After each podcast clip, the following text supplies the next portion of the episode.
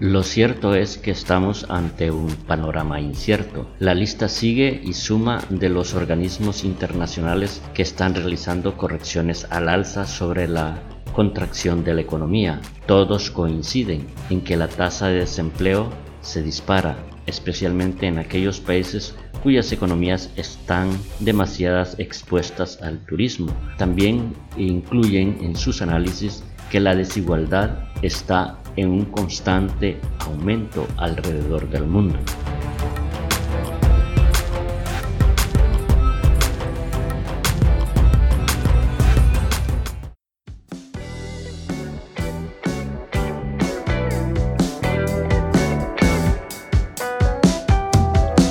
Hola, soy Reinaldo Ramos y estás escuchando el podcast de La Otra Cara.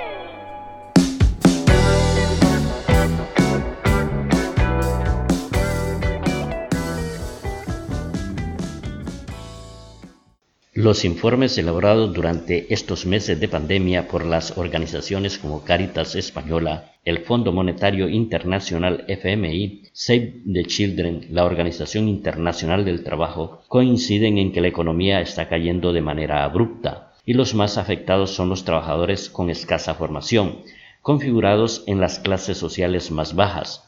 Sobresalen entre ellos las mujeres y los que obtienen el sustento diario de la economía sumergida. Así lo demuestra el pronóstico del Fondo Monetario Internacional FMI, cuyas cifras sobre el comportamiento de la economía mundial este año han pasado de perspectivas positivas a negativas. La última revisión hecha por este organismo es que ésta caerá un 4,9%. Por regiones la peor parada es América Latina, seguida de la Unión Europea. El PIB de la primera se hundirá hasta el 9,4% este año y con una recuperación del mismo de apenas 3,7% en el 2021. Remarca que el país más afectado será México, ya que su PIB se desmorona en un 10,5%, con un mínimo crecimiento del 3,3% para el año siguiente. Para la segunda, aunque la caída del PIB es estrepitosa, 10,2%, pero sí prevé un fuerte rebote, puesto que proyecta que se incrementará un 6%. En el espacio económico del euro, los países más afectados son España, Italia, con un menos 12,8%, Francia un menos 12,5% y Alemania un menos 7,8% respectivamente. En clave nacional, Caritas también ha puesto cifras. Según esta ONG, la población con alto riesgo de exclusión social durante los meses de parón de la actividad económica generado por la COVID-19, la tasa de desempleo se disparó un 20%, pasando del 53% al 73,1%, y los hogares en pobreza severa pasaron del 52% al 67%. Sus ingresos se vieron drásticamente reducidos, para quienes recibieron salarios del sector formal de la economía, menguaron en 20,2%, pero los que recibieron remuneración del ámbito informal, su caída fue abrumadora con más del 70%, mientras que la ONG Save the Children asegura que los ingresos de los más pobres cayeron un 31%. En números representa un salario anual de 6.942 euros.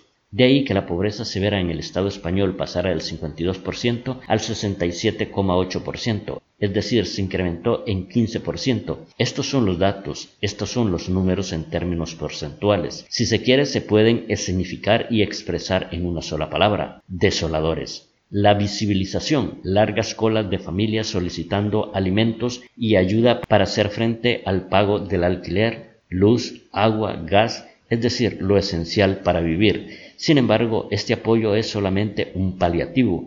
Para evitar las filas de la vergüenza, es necesario fortalecer el estado de bienestar, reforzando los servicios sociales tan olvidados como ideologizados. En cuanto a la recuperación de la economía, para algunos economistas, esta se proyecta en forma de V. Sin embargo, para el FMI será en forma de visto bueno, o lo que es lo mismo, de forma gradual.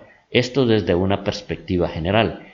Pero las personas más vulnerables y las más expuestas a las crisis, la salida será en L. Dicho de otra manera, la desigualdad se profundizará y las posibilidades de salir de ella serán remotas y en el peor de los casos se cronificará. El FMI propone que para reactivar la economía una vez superada la pandemia, se debe cooperar para resolver las tensiones comerciales y tecnológicas, en un claro mensaje a China y a Estados Unidos. También insta a los estados a comprometerse a disminuir los gases de efecto invernadero para mitigar el cambio climático, además de la implementación de impuestos a las emisiones de carbono o sistemas equivalentes, financiar los sistemas sanitarios públicos a fin de establecer modalidades eficaces para llevar alivio a los más necesitados. En la misma línea, el gobernador del Banco de España, Pablo Hernández de Cos, propone subir los impuestos reducidos del IVA, impuestos especiales, revisar el impuesto de sociedades, revisar el gasto público,